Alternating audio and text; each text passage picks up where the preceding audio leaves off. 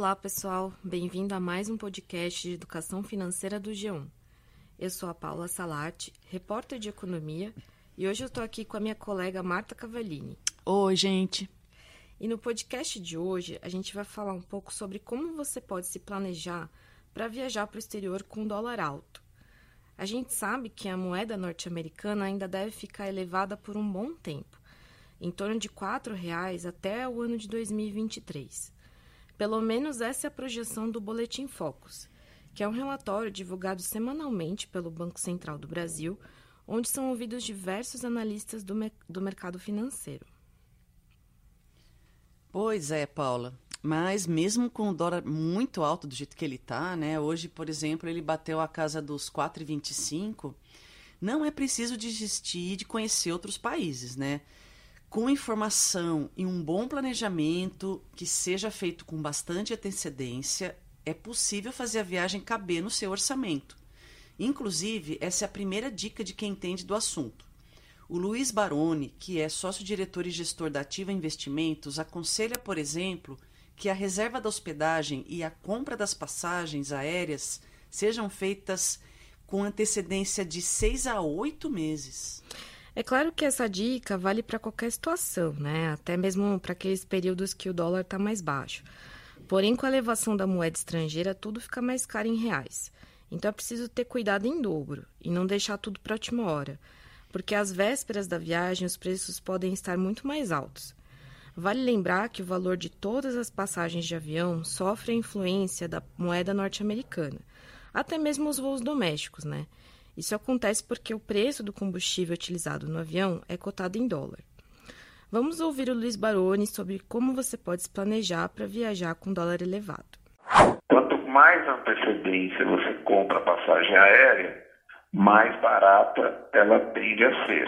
E o mesmo vale para hospedagem, principalmente em hotel. Né?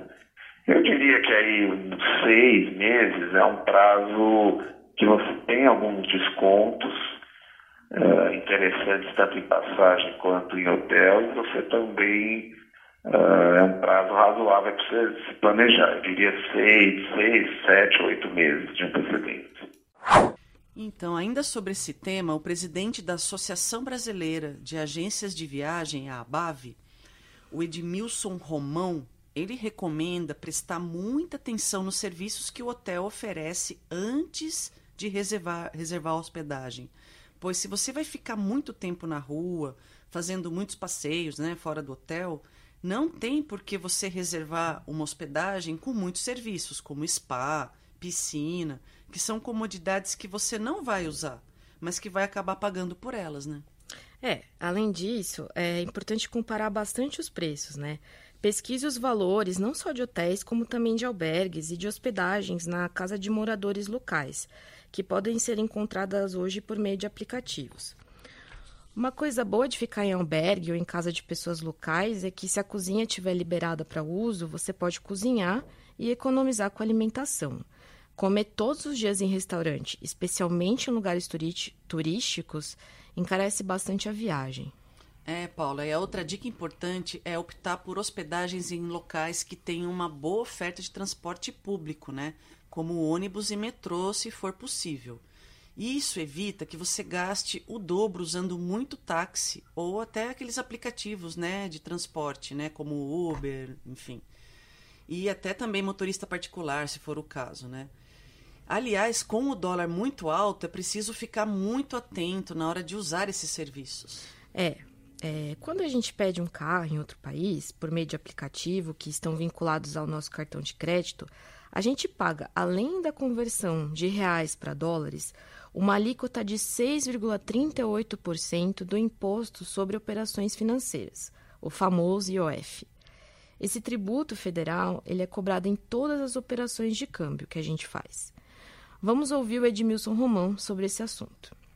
O que é interessante é você estar perto disso. O metrô, você está em locais centrais, então, vou citar um exemplo, você vai gastar 50 dólares, 50 dólares a mais numa diária de hotel, numa região central, ao invés de gastar 50 dólares a menos numa região mais afastada.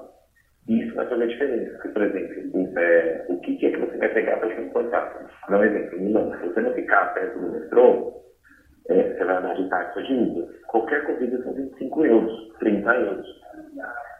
Matou o seu, o seu budget, né? Bom, e outra coisa importante que precisa ser feita com antecedência é a compra do dólar que você vai usar para consumir na viagem. Ou seja, o dinheiro que você vai gastar em restaurantes, passeios, compras e transporte. Se ainda faltam alguns meses para o seu embarque, o alerta é que você não compre dólares de uma vez só.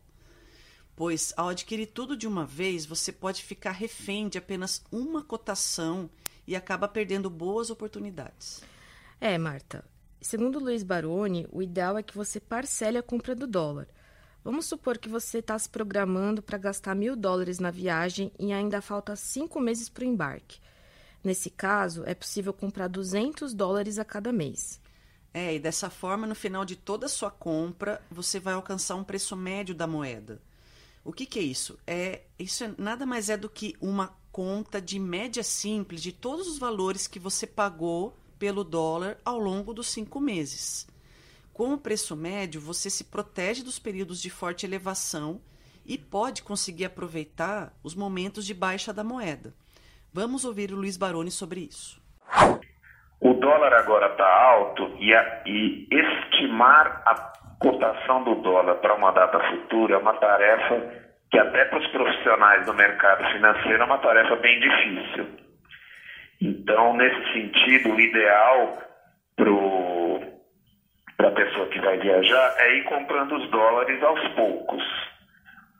Então, se ela for comprando os dólares para a viagem dela aos poucos, ela vai comprar no preço médio aí do período que ela decidiu viajar até o período que ela está embarcando e com isso ela ela não vai ter uma grande diferença de preço. Se o dólar subir muito, ela comprou ao longo do tempo, ela acabou comprando numa média num preço mais barato do que o que ela viajou. E se ao contrário o dólar caiu muito, o preço que ela pagou a mais comprando aos poucos, né, ela foi comprando um pouco mais caro do que o preço que estaria na viagem, também não é uma grande diferença. Bom, além disso, vale a pena fazer uma, co uma comparação da cotação do dólar em diferentes corretoras. A diferença de preço já diminuiu muito nos últimos anos, mas ela ainda existe. Não esqueça que as operações de câmbio nos aeroportos são mais caras. E outra dúvida que surge na hora de viajar, né? Como é que eu vou levar esses dólares? Em dinheiro vivo, cartão pré-pago ou cartão de crédito internacional? A resposta varia de pessoa para pessoa, né? Vai ao gosto do freguês. Mas a dica do Luiz Baroni é que você faça uma cesta para ter mais opções. Leve um pouco em cada uma delas, um pouco em dinheiro e outra parte nos cartões. É. Porém, para que você possa escolher como dividir o seu orçamento, né, melhor, é preciso entender quanto e como é cobrado o IOF em cada um desses meios de pagamento e como eles funcionam. A alíquota de IOF para compra de papel moeda, né, em espécie, por exemplo, é de 1,1%. Já nos cartões, esse percentual é mais caro, de 6,38%. Vamos ouvir o Luiz Baroni mais uma vez. Quando você compra dólar no cartão, seja crédito ou débito, você paga 6,38 de IOF e quando você compra dólar papel, você paga 1,10 de IOF. Então, quando ele, o cliente vai comprar dólar papel, uma coisa interessante é ele se informar em duas ou três corretoras de câmbio qual é a cotação. A variação hoje em dia diminuiu muito entre as corretoras, mas ainda existe. Então, você acaba conseguindo um, uma barganha de preço se informando em mais corretoras. E o fato do IOF ser menor, você tem um, um ganho um pouco mais de 5% comprando em papel moeda. Além do IOF menor, levar dinheiro né, em papel moeda facilita pequenas compras, né, como bilhetes de ônibus, metrô, trens, lanches e lembrancinhas. Né? Porém, os cartões são mais seguros, pois em caso de roubo ou perdas, você tem a opção de bloqueá-los. Pois é, Marta. E falando especificamente do cartão pré-pago, o viajante só vai pagar o IOF de 6,38% no momento da recarga. Por exemplo, se você carregar o cartão três vezes, você vai pagar o IOF três vezes. Mas esse imposto não será cobrado nas compras que você vai fazer no exterior durante a sua viagem. É, e vale lembrar que o cartão pré-pago protege das oscilações do câmbio, né? Pois o valor que você vai colocar nele fica travado, né? De acordo com a cotação do dia que você comprou a moeda. Por exemplo, se você já carregou mil dólares no seu cartão, daqui a um mês você ainda terá mil dólares, mesmo com as oscilações da moeda. Porém, antes de comprar o pré-pago, você tem que verificar com a corretora ou com o banco se há taxas para aderir a esse cartão pré-pago ou para os saques que você vai fazer lá fora. Agora vamos ao cartão de crédito internacional. Nessa moda modalidade, o IOF de 6,38% é cobrado em cada compra realizada no exterior.